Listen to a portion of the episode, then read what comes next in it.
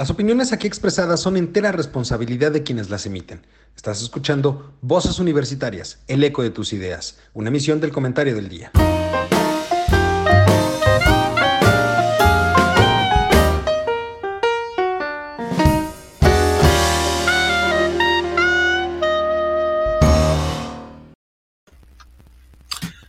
Hola, ¿qué tal mi querido público, conocedor? Pues andamos aquí este, jugando con las tecnologías, algunos este, problemas de va y ven, de entrada le pedimos, les pedimos una disculpa si es que en algún momento dado se nos, se nos cuatrapea la idea, pero, pero vamos, siempre lo he dicho, es, es, es lo bello de eh, hacer los programas en vivo. No tenemos ni la más remota idea de qué va a fallar si es que algo falla o esperemos que, que nada falle. Pero por de mientras, pues eh, en lo que se incorporan eh, mis queridos eh, compañeros, don Mario, ¿cómo estás? Muy buenas tardes. Don Eduardo, muy buenas tardes. Pues sí, como todo en la vida, o sea, uno propone, Dios dispone y viene el diablo y todo lo descompone. Y el diablo en estas alturas del juego se llama tecnología, porque está en todas partes y a la vez en ninguna y pensamos que nos va a, facilitar las cosas y a veces nos complica. Pero creo que un duólogo entre tú y yo creo que puede funcionar en lo que llega eh, mi buen don Juan y Carlos. Totalmente, pero, pero bueno, pues vamos a empezar. O sea, hay, dos temas que me gustaría tratar. Eh, a ver si de refilón eh, podemos llegar a mencionar algo de lo que va a suceder el, domingo. sin embargo, quiero centrarme en, en, las cuestiones que tienen que ver con la reforma eléctrica, la reforma del sector eléctrico, y eh, por otro lado, la posible en reforma a eh, la reforma electoral que quiere proponer cierto tabasqueño, que ya dio, ya dio a conocer hace algunos días, ¿no?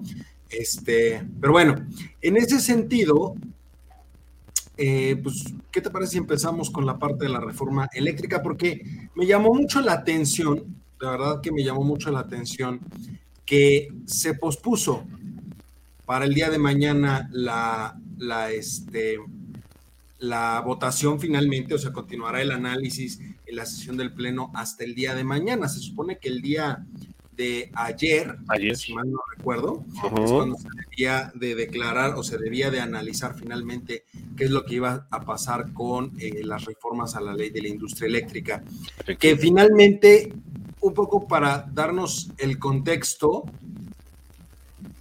eh, no sé si nos puedas explicar de manera muy rápida qué es lo que se está discutiendo realmente en la Corte. Porque hay tres, o sea, la controversia sobre qué es, sobre qué es sobre qué se está dando ahorita.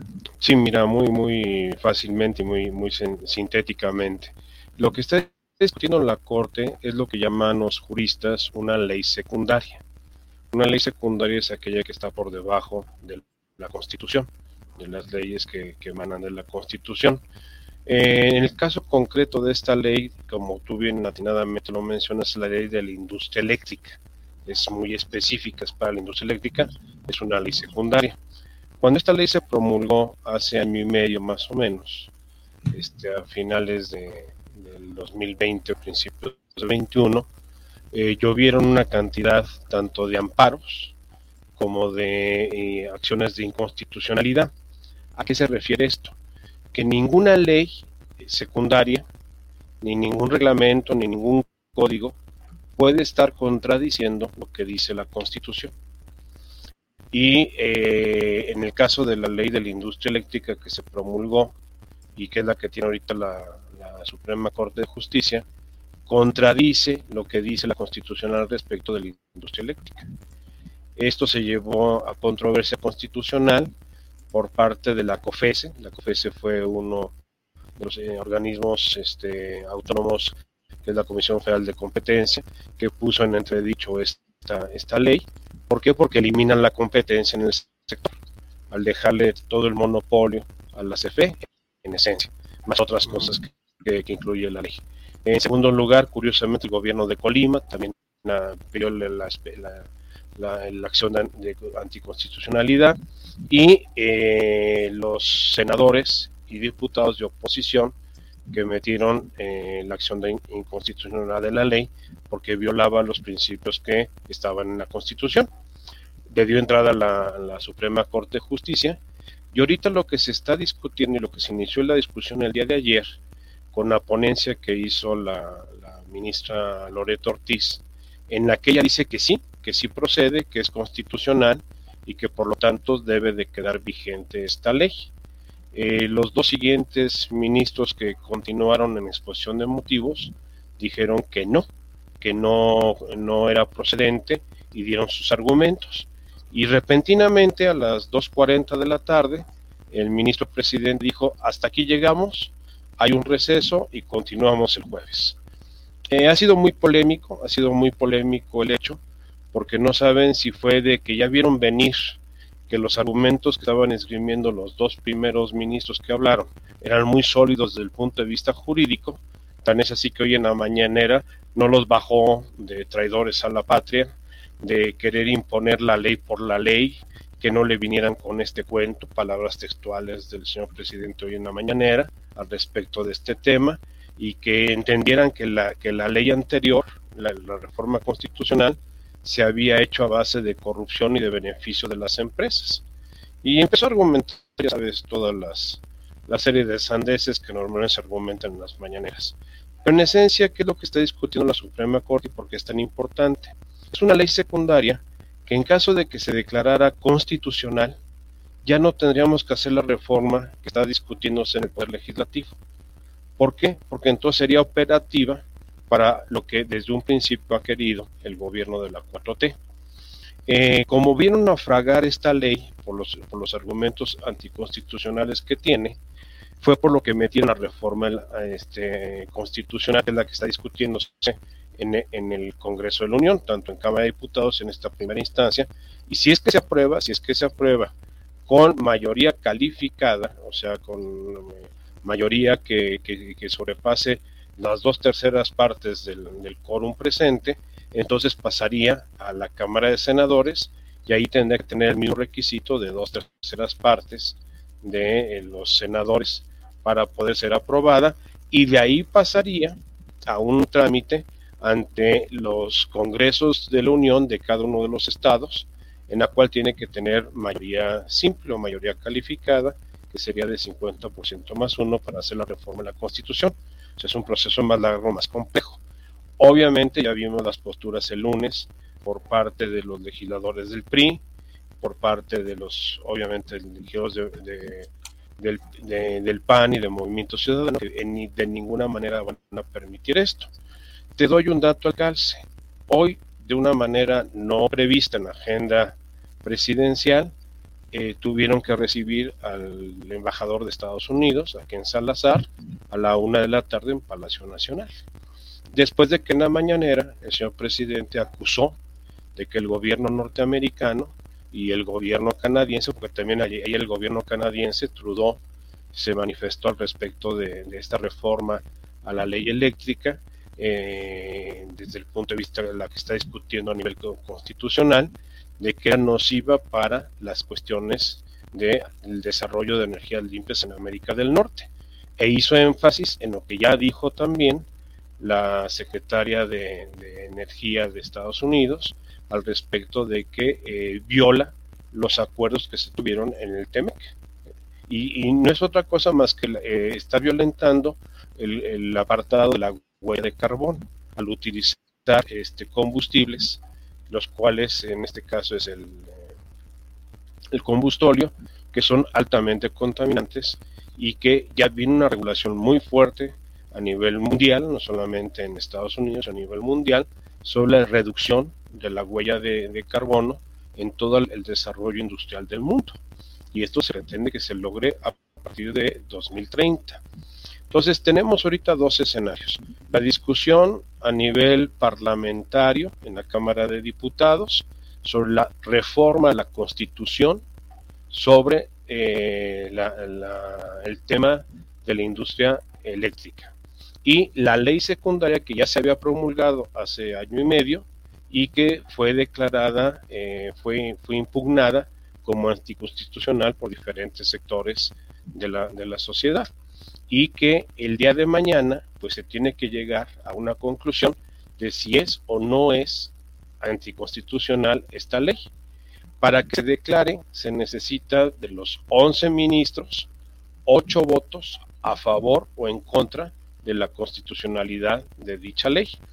Si hubiera cuatro votos a favor de que fuera constitucional y siete votos en contra o menos que estuvieran empatados, la ley queda empantanada, queda bajo una base de que ni se pudo declarar constitucional ni se pudo declarar inconstitucional, pero queda vigente. Queda vigente. entonces, son, son si, entiendo, estamos hablando de tres escenarios distintos. Totalmente. O sea, que la, que, la, que la Corte, perdón, vote por la invalidez. Por la inconstitucionalidad que, sea la invalidez. Exacto, que la declare inconstitucional para lo cual necesitamos ocho de los once ministros. Así es, así es. Que voten anticonstitucional la, eh, la ley eh, secundaria. Secundaria. finalmente, o sea, para que nos quede claro, lo que está aquí en juego es una ley secundaria que promulgó la actual administración. Efectivamente. Es decir, no, no se está hablando de la inconstitucionalidad o algo de la reforma de 2013, porque hay cierta confusión en eso. No, no, no. Estamos hablando de una ley reglamentaria que se hizo durante ah. esta administración ya y que se dio a conocer, eh, se publicó hace un par de años, más o menos. Que ante la reforma de 2013 es inconstitucional. O sea. Entonces. Eh, ese sería el primer escenario. Es el primer escenario. Se declare inconstitucional. Y ya se acaba. por lo tanto, ahí se acaba ya esta, esta ley secundaria y para poder hacer cualquier otra cosa tendrían que pasar o tendría que hacerse la votación de la reforma que ya mandó o que ya tienen los legisladores ahorita. Efectivamente, en comisiones y que se está dictaminando y que sería una reforma fecha constitucional.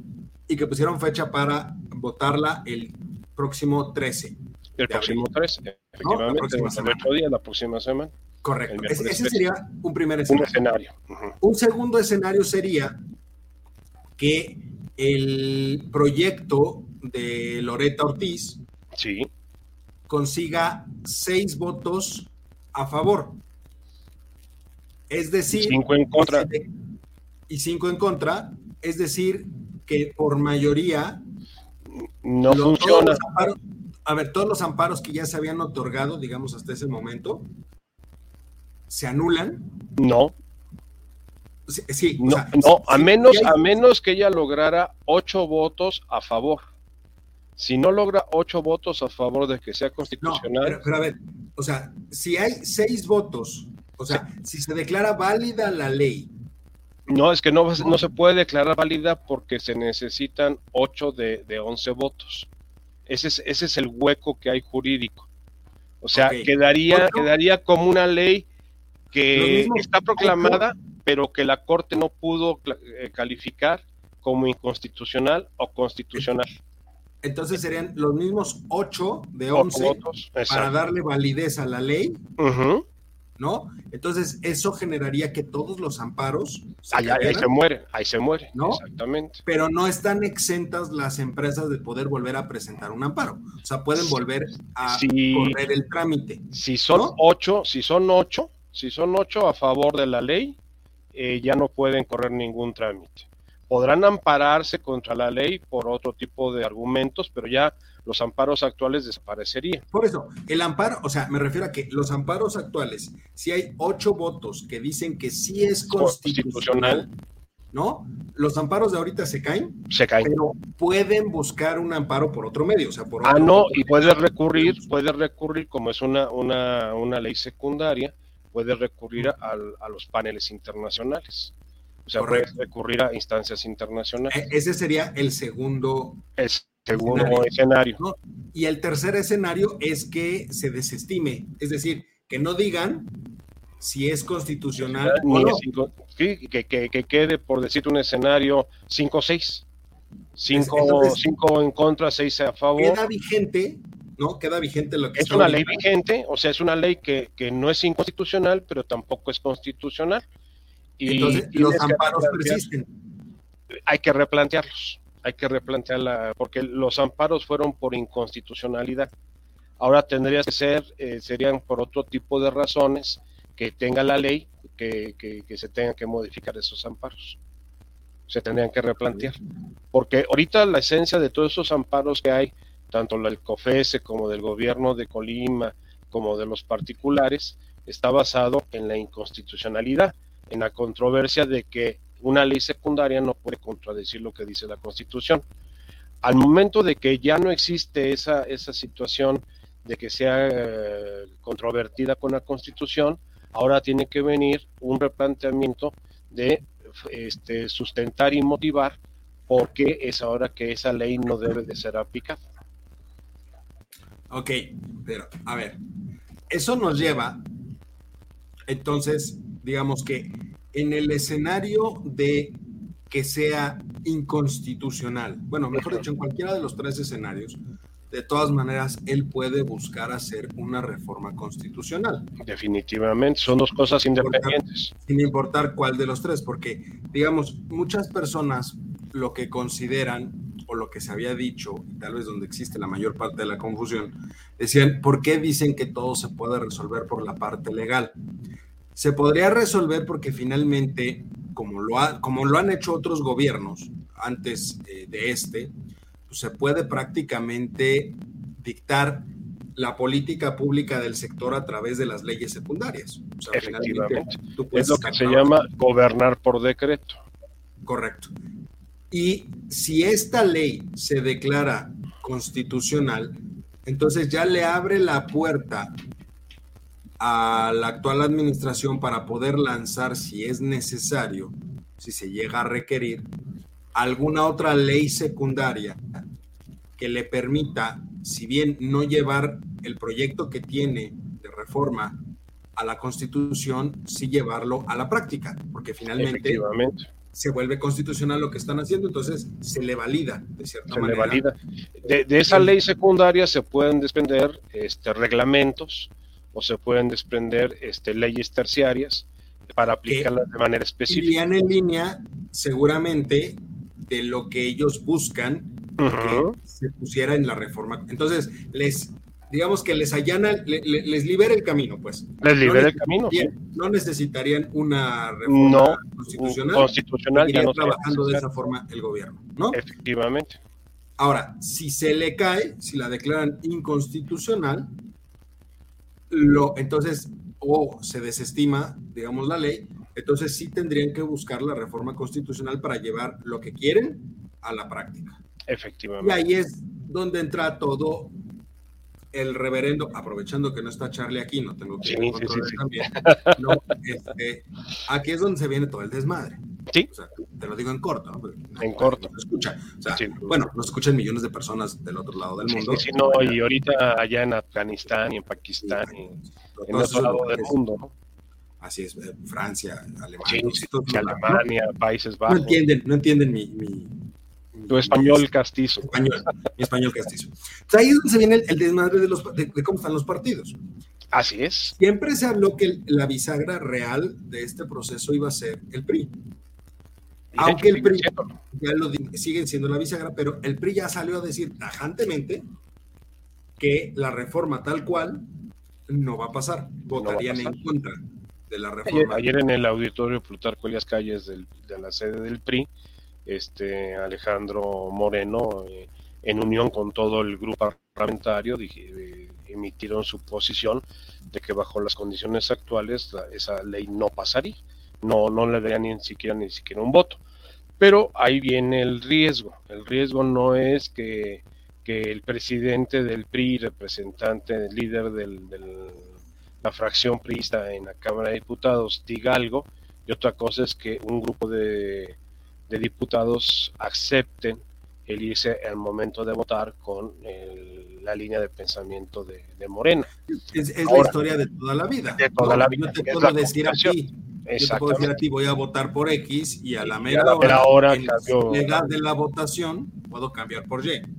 Que ahí están dos, dos elementos que pueden ser eh, coercitivos para este, este grupo de legisladores, legisladores, que es algún expediente que tenga la unidad de inteligencia financiera, ahora en manos de Pablo Gómez, que ha estado muy callado, por cierto, ha estado muy callado, no se, no se ha movido para nada. Y la otra, el ofrecimiento de perspectivas políticas en futuros eventos de, campaña política. O sea, eh, ahora sí que un camino coercitivo negativo que sería te enseño este expediente que tengo tuyo armado y que con este puedo proceder y vas a hacer otro más de los casos divertidos de, este sexenio o vente con nosotros y vas a tener una perspectiva más interesante de futuro político. Fíjate que me gusta más, elucubrando un poquito, me gusta más la segunda opción. ¿Por qué? Porque, ojo, por lo menos en este gobierno, que te abran un expediente te va a causar dolor de cabeza, pero, pero todos los expedientes se les han caído. Todos les han caído. en realidad, yo, creo que si te amenazan con te voy a abrir un expediente, tengo un expediente tuyo en la UIF, en la, en la fiscalía. A ver, es más fácil tirarle ahorita un caso a la WIP o a la fiscalía que este que al SAT. es, muy sencillo. Entonces, yo creo que en realidad no, no, no se dejarían manipular por esa vía. Por ese lado. Más bien se dejarían manipular. Yo lo vería desde el punto de vista, oye, eh, votas esto y pues recordemos que hay seis gubernaturas en juego. En juego. Entonces, y el 24 viene en una de posiciones interesantísimas. Yo puedo prescindir de alguna, de algún, un par tal vez, o tres, de las seis gubernaturas que se van a elegir, y son para ti. Y son para ti, exactamente. O sea, sí hay, hay forma en, en, ese caso, aunque han sido muy tajantes en la oposición de que como está, no va a pasar.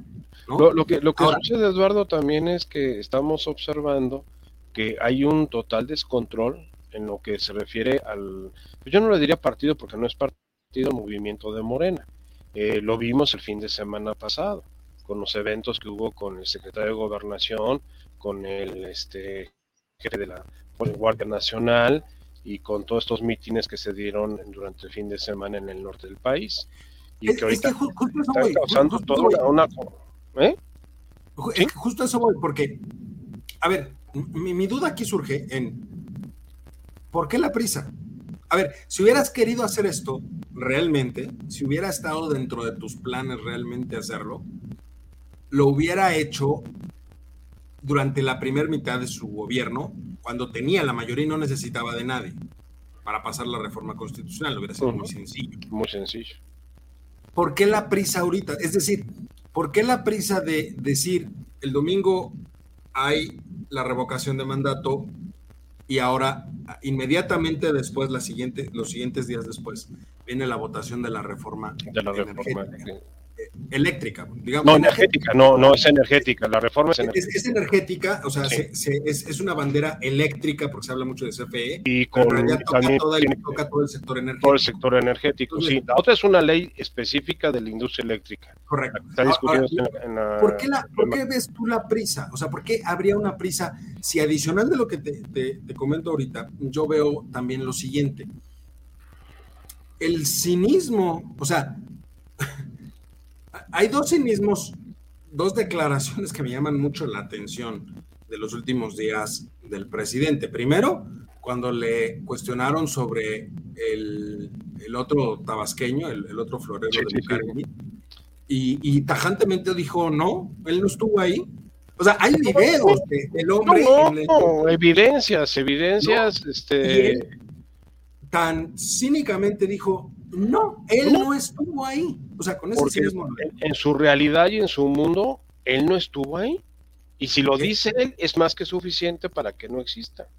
Pero la otra, o sea, con ese mismo cinismo, justo ahora que estuvo de nueva cuenta con John Kerry, posterior a eso, en alguna de las mañaneras dijo que su gobierno no le apuesta a energías eh, fósiles o energías sucias, que no va a haber contaminación porque de entrada, este gobierno está plantando millones de árboles frutales. O sea, su, su respuesta, sin, o sea, se, te está cuestionando que vas a apoyar una industria que contamina y, está más que demostrado. Las pruebas están ahí. La industria energética en México, hoy como está, y con la reforma que él quiere proponer, contaminan más. Más. pero él se lo saca diciendo con ese cinismo que me llamó la atención en estos últimos días, además de lo del secretario de decir, pues no, no contaminamos porque estamos sembrando millones de árboles frutales y de maderas.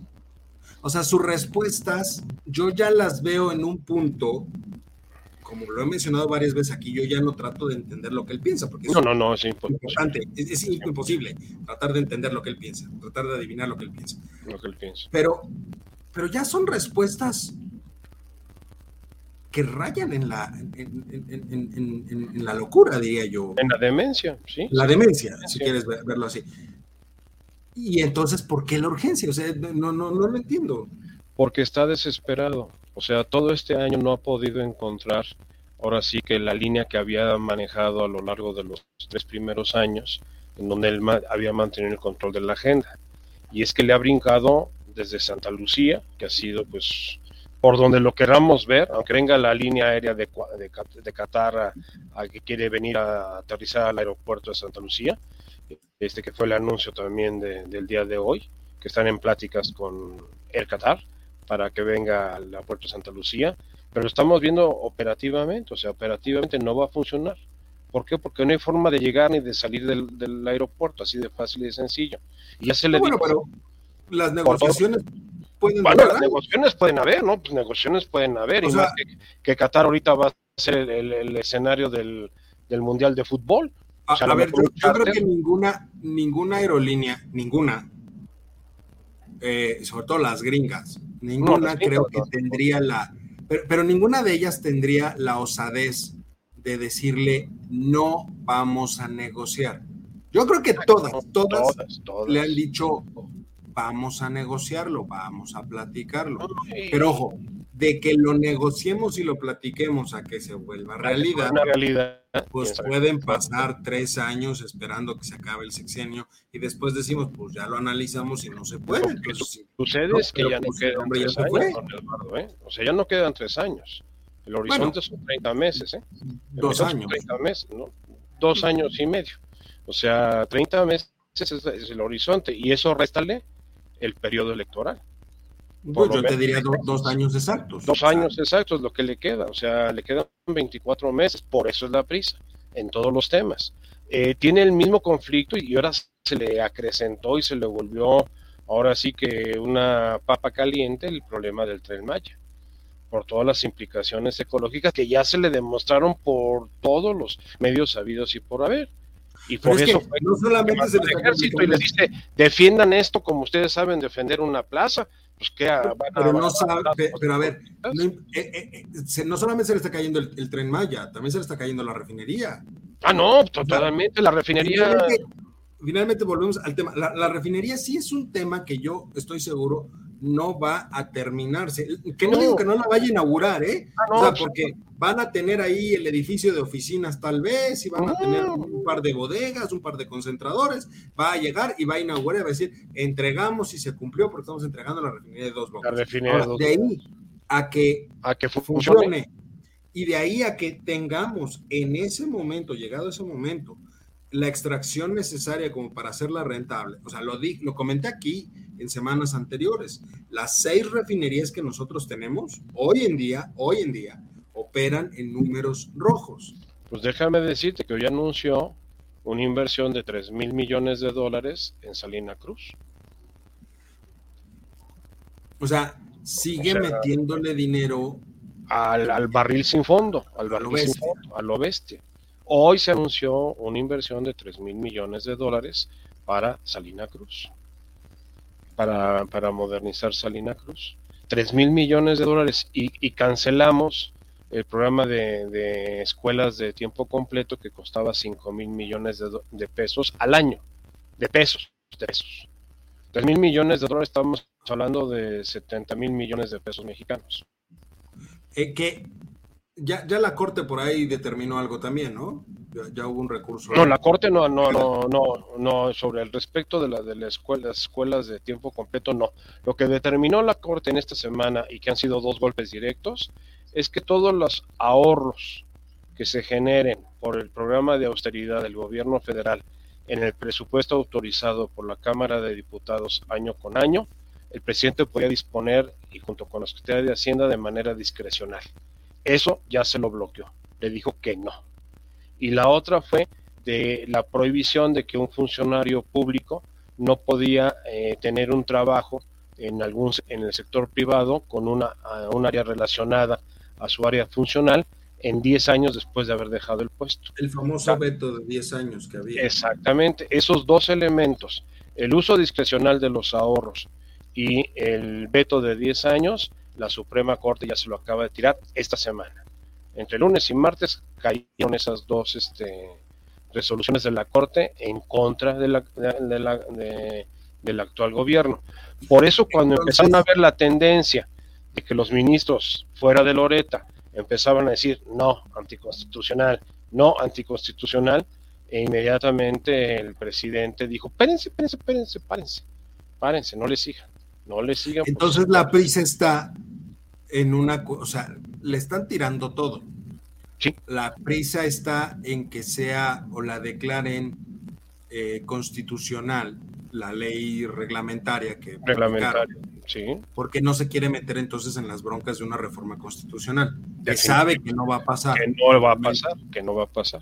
Entonces, con la finalidad también de tener un pretexto para llevarlo a las urnas para las seis gubernaturas que van a estar en juego. Así es, es parte del argumento. Ahora, ¿dónde está el quit de toda esta problemática y de la presión que está habiendo en estas semanas? vamos a decir, en el mes de abril, en el, fenómeno de la, revocación. O sea, eh, le han aventado todo, todo al experimento de la revocación como un previo a lo que podría ser la elección del 2024. Porque si ahorita en este, en este ejercicio que quiere controlar el, el, que está controlando el INE y que el día de hoy los diputados de Morena le dijeron que si no podía poner el resto de las casillas del INE, que el partido las ponía, ¿cómo, ¿cómo, un partido político va a poner las casillas para un proceso electoral federal que está autorizado por la ley? Pues a ese grado están llegando. O sea, que el INE no las ponga, yo las pongo. ¿Con qué presupuesto? Con el que llené de ah, propaganda toda, toda la República. Que justamente, y que justamente me permite ligarlo con la otra reforma que es urgencia, la reforma electoral.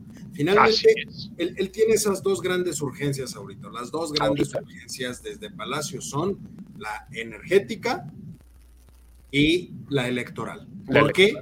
Porque con la electoral lo que busca es literalmente hacerse de todo. Ser el gran elector, ser el gran elector.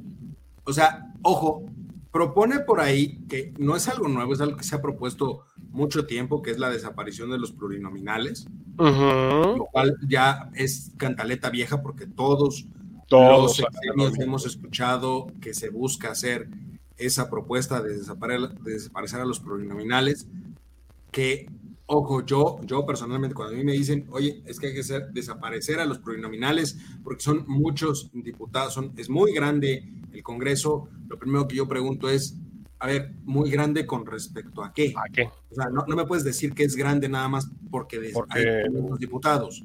O sea, si a esas vamos, pues la Cámara de Diputados de Alemania tiene 650 diputados. O sea, somos pequeños en comparación a Alemania y Alemania, es una potencia.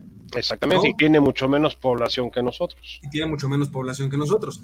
Y si lo comparamos con respecto a la Cámara de Representantes en Estados Unidos, pues sí somos más. Ellos son, me parece que 420 o 450. 420, sí, 420. Este, y nosotros somos, entonces, pero tampoco no es que seamos mucho más grandes que ellos, o sea, varía por algo. Y ellos tienen tres veces nuestra población. Así es. Dos veces, dos veces. Dos veces nuestra población. No, no, tiene razón, tres veces. 350. Veces, 350 Tienen tres veces nuestra población y tan solo nosotros tenemos 50, 60 eh, representantes más. Y el caso de Alemania son más ellos, los, los diputados de ellos. Diputados tienen menos población. población que estamos hablando de 60 millones de habitantes en Alemania. Entonces, cuando el argumento es desaparezcámoslo porque son muchos, pues creo que no es argumento. O sea, no. no, no, no me cabe a mí eso como, como una... Los plurinominales, plurinominales tienen dos, dos razones de ser. Una, equilibrar eh, la participación de los partidos políticos en la representación de la Cámara de Diputados. Esa es una. Y dos, poder mantener a determinadas figuras de una manera institucional sin que sean sometidos al proceso electoral. O sea, si vemos en, en, la práctica, los diputados que más aportan y que son más este, conscientes de la función legislativa son los plurinominales. Porque muchas veces los electorales, los que son eh, electos por, por eh, mayoría popular, por sufragio efectivo, son los, los que son populares y te llega cada personaje que dices, ¿cómo es posible que lo pongan a legislar las leyes de un país?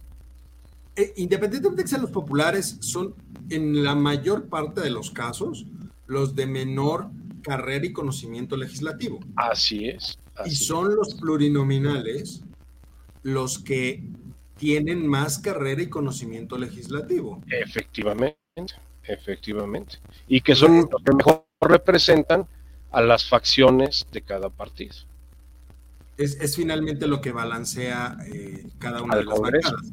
El, que tiene la gran experiencia. Que, ojo, si, volvemos al tema, de acuerdo, podríamos anular a los, a los plurinominales, ¿no? Pero, a ver, ¿quieres copiar a las grandes potencias? Bueno, pues entonces vámonos a, a, qué es lo que sucede, por ejemplo, en Estados Unidos. En Estados Unidos no hay... Senadores de 30 años no hay plurinominales, pero hay reelección continua. Reelección continua, reelección continua, efectivamente. Un legislador puede permanecer en el puesto, como indefinidamente. de manera indefinida. Hay legisladores que tienen 30, 40 años en el escaño, ¿no? Y, pues simplemente se genera una carrera legislativa importante y por eso están ahí. Están ahí, exactamente. Y, algunos no se retiran sino hasta la edad de retiro, literalmente. o que se mueren, como el caso de, Edward Kennedy, ¿no? Edward Kennedy fue electo senador por Massachusetts desde la muerte de, Bobby, del hermano de Robert, eh, a finales de los 60 y hasta que se murió, literalmente hasta que se murió, fue reelecto consecutivamente senador de Massachusetts. Entonces, no, o sea, a ver, esa parte en específico, vamos, eh, el argumento es, nos cuestan mucho. A ver, a ver, o sea... Cuestan más, han costado más sus ocurrencias. Sus ocurrencias. Que lo que pueden costar los Que lo que puede costar el plurinominal. Entonces, en realidad, yo creo que ese, ese punto de la posible reforma que va a presentar, o de la reforma que dijo que va a presentar, me parece que es algo de relleno. O sea, y, que él en el compromiso que siempre ha seguido debe de poner, como es exigencia para todos los otros gobiernos, ha sido exigencia que cuando buscan una reforma político-electoral, deben de contener la eliminación de los plurinominales, porque todos lo han puesto en la mesa. Ya en las discusiones, los propios legisladores, las propias bancadas, en conjunto, bajan ese punto. Empieza a regularlo. Ahora, todo, pero este no. Yo, te voy a hacer una observación al respecto. ¿Por qué eh, el señor presidente eh, asegura lo que va a hacer después del 10 de abril? Si supuestamente estamos en un proceso donde puede ser revocado el mandato. Porque no está hablando de que, eh, pero a ver, entonces es una pantomima, volvemos al escenario de que es una ópera bufa. No, a ver, de, entrada el, instrumento a mí no me gusta. O sea, como no, no, no, en absoluto, es, un, instrumento fuera de contexto. Y, no, no es ese argumento raro de que el, pueblo pone y el pueblo quita. No, no, no. Estoy de acuerdo, el pueblo pone y, el pueblo quita. Y, la forma en la que el pueblo quita es que cuando termina su sexenio, eligen a alguien más. Exactamente. Ah, eh, eh, ¿No? las grandes democracias en este eh, a nivel internacional no tienen una figura de revocación. No. Tienen una figura de reelección, como es escaso Estados Unidos, cada cuatro años. Estados Unidos, Canadá, Alemania. Alemania, Francia. Vamos, el mecanismo que existe es, lo hiciste bien, te doy un periodo. no lo hiciste bien, te, vas después de tu primer periodo. Exactamente, porque tampoco es el juego de, las sillitas calientes. Aunque juega también mucho ahí la autoridad electoral, que en el caso de la reforma que quiere proponer, se me hace un absurdo y no tengo ahorita en mente, a lo mejor corrígeme tú, si existe algún país en específico Ninguno. que elija por sufragio efectivo Ninguno. a los consejeros los y a los magistrados. y a los magistrados en absoluto, porque es meterte en terrenos que no te corresponden. O sea, ¿cómo, cómo es la carrera en los ámbitos judiciales? Por méritos, o sea, es una meritocracia donde primero vas a ser abogado de, de acuerdos, vas a ser secretario de acuerdos de un juzgado, después vas a ser un juez de, de primera instancia, después serás un, un, este, un ministro, después serás un juez de segunda instancia y después llegarás a otros niveles, pero vas escalando y ahí se necesita trayectoria. O sea, no puedes poner de ministro del Tribunal de Electoral de la Federación a un tipo que sea muy popular y que no ni siquiera sea abogado, pero es, es el que escogió el pueblo. No, no, no, no podemos jugar con eso. Pero, pero a ver, le- lejos de eso, vamos a suponer que se pone un- un- una regla, ¿no? Tiene que cumplir con ciertas características para poder eh, candidatearse. Ahí me surgen dos dudas en específico. Uno, ¿quién va a hacer las elecciones para él? O sea, el propio INE va a hacer la elección para seleccionar a sus No, consejeros. seguro, seguro que INE propone es 20 los selecciona el Poder Ejecutivo. 20 candidatos el Poder No, no, Legislativo. pero no, no es que 20 lo seleccione, mandan, la, mandan una propuesta de 20 personas. Por eso, o sea, mandan ve- Por 60 eso, pero van a candidatos. hacer campaña. O sea, lo que él propone es que hagan campaña. Ahora, ¿quién va a pagar esas campañas? Ese es el punto. ¿Quién va a pagar esas campañas y quién va a estar eh, desarrollando todo ese proceso electoral? Porque en principio, lejos de los consejeros, los consejeros electorales, pues efectivamente son consejeros que en algunos casos tienen una marcada afiliación partidista. Y no está mal. No, está No, mal. porque son- están representando a los se busca representar al partido y se busca que sea una representación de todos los partidos. de todos los partidos. Consejo el del consejo, Pero en el caso de los magistrados, si tú dejas que un magistrado haga campaña, pues entonces estás sesgando ya la decisión del magistrado al Así partido que lo abandere o a Está la sustituyendo- que lo abandere para llegar al puesto. figura jurídica por, fi- por figura partidista. Y eso es lo que no debe de ser. Un ministro debe de ser, en cierta forma, apolítico desde el punto de vista de no tener ningún tipo de filiación, ni filias ni fobias con eh, los partidos políticos. ¿Cuál es, cuál es la, la- eh, eh, lo que se discutía hoy con el, con el comentario de no me vengan con el cuento de que la ley es la ley? A ver, espérame. Él protestó, él protestó el día que, que se nombró presidente cumplir y hacer cumplir la constitución de este país y las leyes que de ella emanen. Entonces, ¿qué? Las leyes son buenas cuando me favorecen y malas cuando no me, no me favorecen. Esa es Entonces, la lógica de, de- esa es la lógica, esa es la lógica de él. Entonces, con esa lógica, imagínate que nombres a un, a un ministro de- del Tribunal de la Electoral de la Federación que, que diga, no, no, esta ley, esta ley va en contra de mis intereses políticos, de los intereses de mi partido que me postuló. Pues ahí, ahí sería, ahora sí que el drama existencial de nuestro país.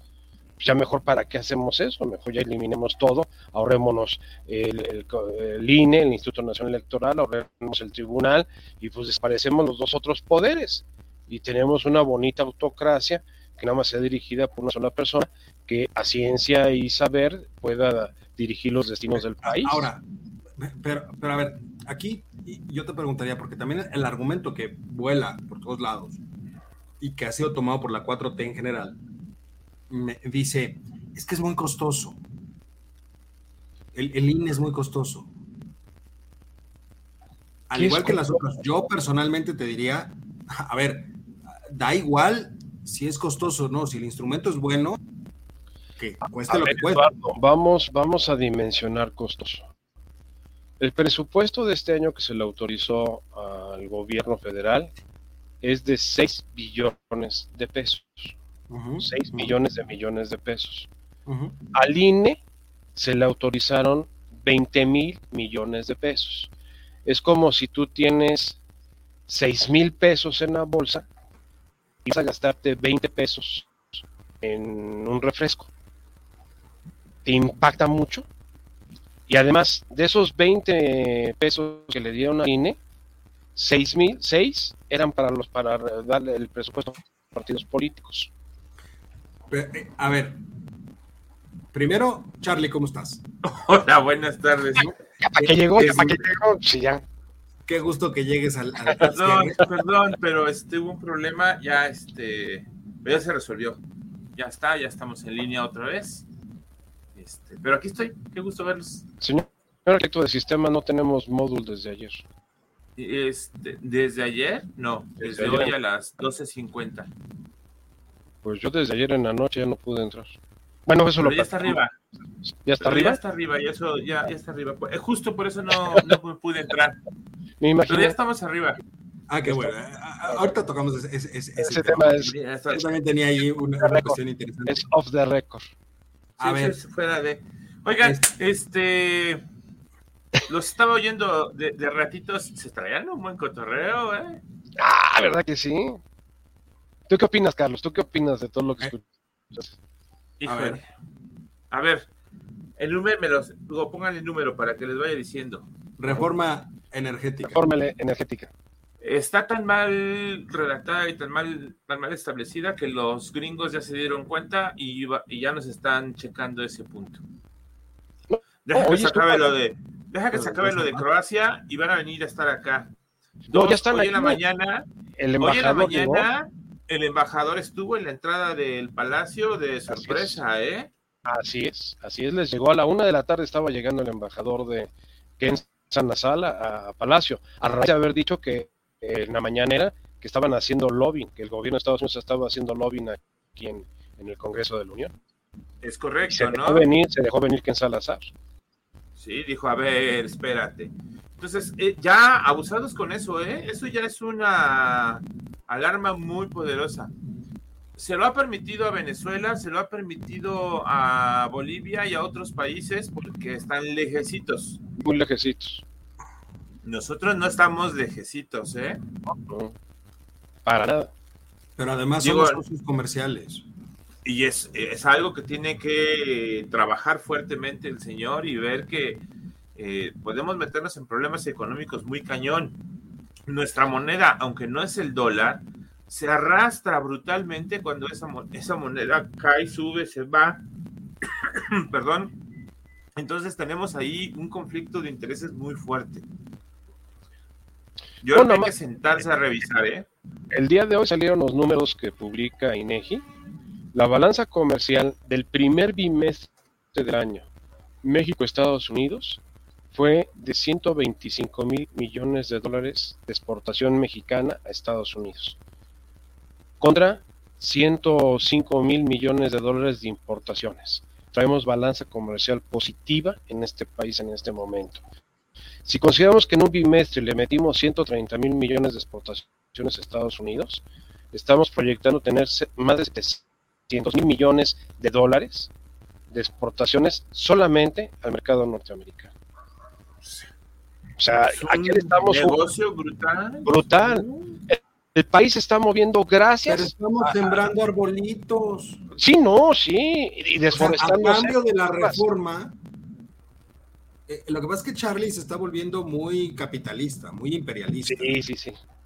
O sea, a cambio de la reforma, Espérame, espérame. A ver, Andrés no es, que me esté vol- sembrando arbolitos. no, no es que me esté volviendo capitalista, pero seamos honestos. Este país se mueve por eso, por el dinero, por las divisas. A ver, las remesas no me digas, no me 40 digas mil que- millones el año pasado. no, no me ¿De dónde digas que este país este, está muy bien económicamente hablando, tenemos muy buen trabajo y tenemos una No. inflación muy bajita. No, señores, estamos del asco. A ver, devoluciones del SAT.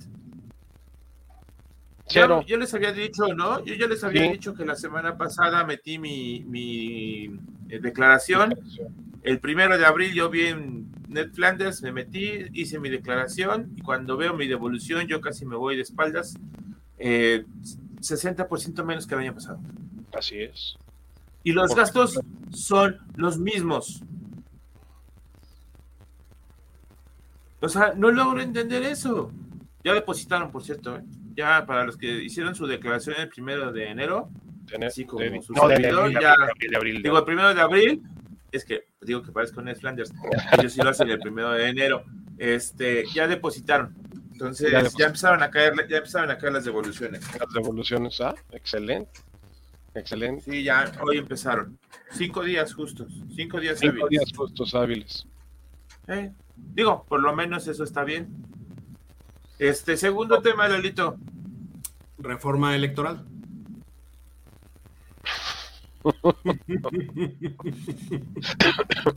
o sea, ¿qué quiere este hombre? ¿Que hagamos una monarquía? ¿O hagamos una dictadura como la tiene Maduro, como la tuvo Chávez en su momento?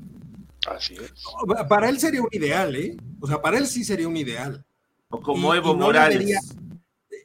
Para él sería un ideal y ojo, no, no lo vería mal, él no lo vería como algo eh, regresivo en la democracia mexicana, porque finalmente con la idea que él tiene de el pueblo pone y el pueblo quita, pues él simplemente sería de la idea, o sea, él sería feliz si el día de mañana se establece que por alguna cuestión rara de la vida el, el periodo de gobierno se va a ampliar este, no como una reelección, sino que se va a ampliar el periodo de, gobierno a otros seis años. O sea, él sería feliz. Él no, diría que eso sería antidemocrático. No, no, no, no. Pues de, ninguna forma. ¿Por qué? Porque es la voluntad. Ahí sí sería la voluntad. Pero ese no sería un pensamiento neoliberal. No, por supuesto que no. No, por supuesto que no, porque, porque es el pueblo el que lo está, el que lo está proponiendo. Aparte, él encarna al pueblo, a la nación y a la patria. Eso lo dijeron los, eh, diputados de Morena, que él es de encarnación. Nada más quiero esperar de que no vayamos a tener un domingo de ramos de festejo y un viernes de crucifixión. ¿eh? O sea, al personaje histórico y místico religioso que celebramos en la próxima semana, el domingo lo recibieron como un héroe en Jerusalén y, al, y para el viernes lo estaban crucificando. Entonces, este, a ver si no, no nos pasa la similitud al respecto. Pueblo bueno, como decía Juan la vez anterior, o sea, el pueblo decidió que fuera Barrabás y no Jesucristo el que, el que se salvara de la crucifixión. Entonces, pues, vamos a ver cómo, cómo, cómo nos va el domingo. Yo sigo insistiendo. en la reforma electoral? ¿Con qué fin? Para controlar el proceso electoral del 24, Carlos. O sea, lo está viendo perdido. ¿Para qué quiere la revocación de mandato? Es un, ensayo general con vestuario de lo que va a ser la elección del 24. Pues lejos del tema del ejercicio del domingo, que yo creo que va a ser un ejercicio estéril. Totalmente. mayor problema. el, tema es, el tema es controlar ¿En dónde queda entonces control? la frase que nos viene rigiendo desde hace muchos años, desde 1910, sufragio efectivo, no reelección? Ah, ¿Dónde queda eso? Es que déjame decirte algo, Charlie. Yo, yo, yo personalmente, yo, yo te diría algo. Sufragio efectivo sí, reelección, ¿por qué no? ¿Por qué no? Si es que vale la pena. Si es que vale la a ver, volteemos, es, es, lo que platicamos hace un momento, Mario y yo. Volteemos a ver las grandes democracias, de, las grandes potencias a nivel internacional. Hablamos de Estados Unidos, hablamos de Inglaterra, hablamos de Francia, hablamos de Alemania, hablamos de este, Canadá. Bueno, pero Estados Unidos tiene dos periodos de reelección de ocho años, no más, y todos retiran a los de cuatro. Dos, ah, periodos. Dos, periodos de cuatro años. O sea, Francia tiene dos periodos de cinco. Eh, pero no más. Angela Merkel, estuvo, Angela Merkel estuvo 14 años en, Angela Merkel estuvo, estuvo 16 años. 16 Margaret Thatcher. 12. Margaret Thatcher estuvo 12. 12. Este, el Pero eran buenos, ¿no? Eh, Por eso, yo digo, a ver, en lugar de poner casi 20 años. En lugar de poner eh, otro caso, este, de gol. De gol. De gol, de gol estuvo eh, eh, en, la presidencia de Francia, me parece que 15 años. 15 años. tres periodos de cinco. Después se acotó a donde nada más puedes tener dos periodos de cinco. igualmente en Estados Unidos, porque hay un ejercicio tuvo cuatro periodos de cuatro, ¿eh? Ojo. Franklin Delano Roosevelt muere en el cuarto periodo. Oiga, hay, que, recordar, hay que recordar. mis dos periodos, descanso y puedo volver a pelear la presidencia, no, se puede. No, ya no, ya no se puede. Antes sí, antes sí. Antes sí, pero quien hizo la modificación fue con Roosevelt, porque Roosevelt se aventó cuatro periodos este, presidenciales. Muere. En a ver, entonces a eso me refiero. El problema es que estás hablando de países que tienen bien establecidas sus leyes electorales ah, y que evalúan bien Hagamos que evalúan de alguna manera a su presidente. Pero aquí, aquí las tenemos perfectamente delimitadas. O sea, hay que ser sinceros. La ley electoral hoy en día en México es clara. es buena, sí. Sí, nos ha costado mucho trabajo. Y es clara. Es un trabajo que ha costado por lo menos muchos años. 20 años. Más, claro. Más, 20 años, 20 años en pulirse desde que se dio la primera transición. Sí, con Gondelberg. y las bases que sentaron eso. ¿no? Éramos INE. No, éramos IFE. Éramos IFE. Antes del INE, éramos, IFE, éramos la Comisión Federal Electoral que dependía de las que te de Hacienda en el 88. De gobernación. De gobernación, pero de gobernación, no de Hacienda. De gobernación. Y, y, eso desapareció en, en, el, en el 94, en la reforma electoral del 94. O sea, estamos hablando de 24 años que ha tomado llegar a las leyes que tenemos. Y no son malas, están perfectamente no. las situaciones. Por eso, internacionalmente, gozamos de prestigio en el INE. El INE tiene prestigio internacional. Se le ha invitado a varios este, eventos electorales como, como parte del proceso de vigilancia del, evento electoral que se va a realizar. El, primer este, eh, manejo sindical en Guanajuato fue solicitado por empresas privadas para ser observador del proceso de elección Exactamente. Exactamente. Y no cualquier empresa. Es una no, General Motors. Es una empresa gringa. Entonces, las leyes electorales están perfectamente delimitadas, son buenas. El tema aquí es un tema de control. Está viendo perdidas las situaciones y por lo tanto, ¿qué es lo que espera? Pongo o trato de impulsar una ley que me permita controlar y, volverme juez y parte para no perder el 24. Así es, así es. Y ojo, si la pierde, de todas maneras, hoy en día tiene una herramienta que la va a utilizar a partir del primer momento del siguiente sexenio, si es que el siguiente sexenio no es de Morena. ¿Y cuál es? Revocación de mandato. Ahora, partamos de una base. Este ejercicio de revocación de mandato es anticonstitucional, porque ninguna ley puede ser retroactiva. Y este, esta ley de la revocación de mandato fue determinada en este sexenio. Tendría que aplicarse a partir del próximo sexenio, no en este sexenio. Ok, pero el, instrumento, per se es malo. O sea, lejos de, si es retroactivo, el instrumento per se es malo. Entonces, meterte ahorita a una reforma electoral en los términos que él busca, pues en realidad es tirar a la basura 24 años de trabajo. Somos una democracia, pero voy perfecta, pero moderadamente buena y muy joven. Pero es su deporte favorito, tirar instituciones, tirar cosas que funcionan, porque todo huele a neoliberalismo, todo huele a cosa vieja, corrupción, este, pero él no se fija, ¿no? La paja ajena, dice. Por ahí. Ah, no, dice que ve la paja en el ojo ajeno, pero no la viga en el propio. Sí, ¿no? Habrá que ver, habrá que ver finalmente. O sea, la próxima semana, que por cierto, la próxima semana les pedimos una disculpa a, nuestro querido público, a los millones de personas que nos ven, que nos ven. Este, en, otras partes del mundo. Eh, no vamos a estar aquí la próxima, nos, nos, vamos a tomar unos pequeños, una semana de vacaciones.